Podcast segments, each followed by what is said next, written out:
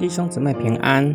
今天我们灵修的经文《罗马书》十二章九到十三节：爱不可虚假，恶要恨恶，善要亲近，爱弟兄要相亲相爱，恭敬人要彼此推让，殷勤不可懒惰，要灵里火热，常常服侍主，在盼望中要喜乐。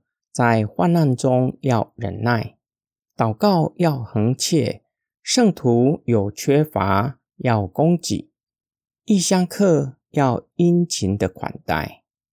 这里的教导承接前几节说到的侍奉神，以及按着神所赐的恩赐合一侍奉，说明了侍奉者的生命素质，或是信仰生活要持守的原则。作为信仰生活的指引，这些的数值有一个核心，或是核心的生活指引，就是真诚的爱人，发自内心的爱弟兄姐妹。这是从基督的生命流露出来的生命数值。圣灵已经将神的爱浇灌在我们的心里。保罗的话回应了耶稣的教导。律法的总纲就是爱，爱是律法最核心的精神。神的子民以爱神和爱人的心智实践律法的要求。这样的爱要联合善，恨恶恶事，弃绝一切恶的事情。因为发命令的神是圣洁的，他是良善的神，他的旨意是良善的。向人彰显他的怜悯和慈爱，在爱的真谛，保罗有类似的教导：爱是不喜欢不义，只喜欢真理。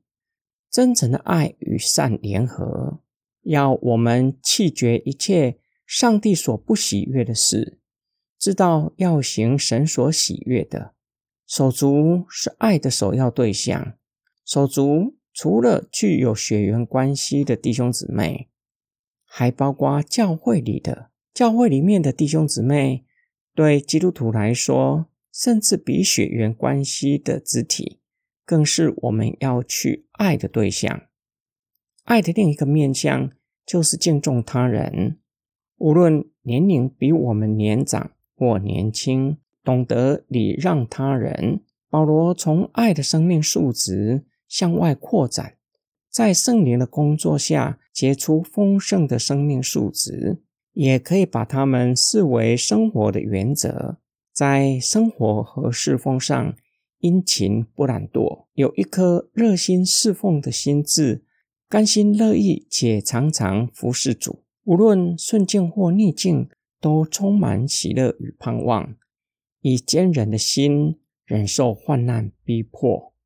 做恒切祷告的人，特别是为了信仰的缘故而受苦，愿意慷慨帮助有需要的人，愿意帮助穷苦人以及族里的肢体，并且殷勤的接待出门在外的旅客。今天我们的默想跟祷告，假如这里是保罗所列出来的生命数值，你有哪一些的生命数值？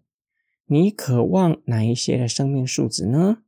向神祈求，求主赐给你这一些的生命数值。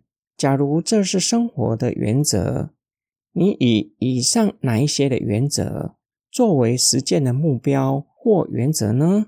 保罗为什么把爱放在最优先的地方？假如这些的生活原则没有以爱作为核心，会是怎样的光景呢？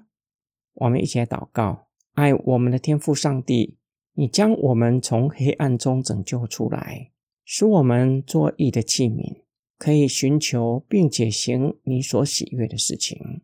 感谢神赐下圣灵住在我们的心里，使我们的生命可以结出丰盛的果实。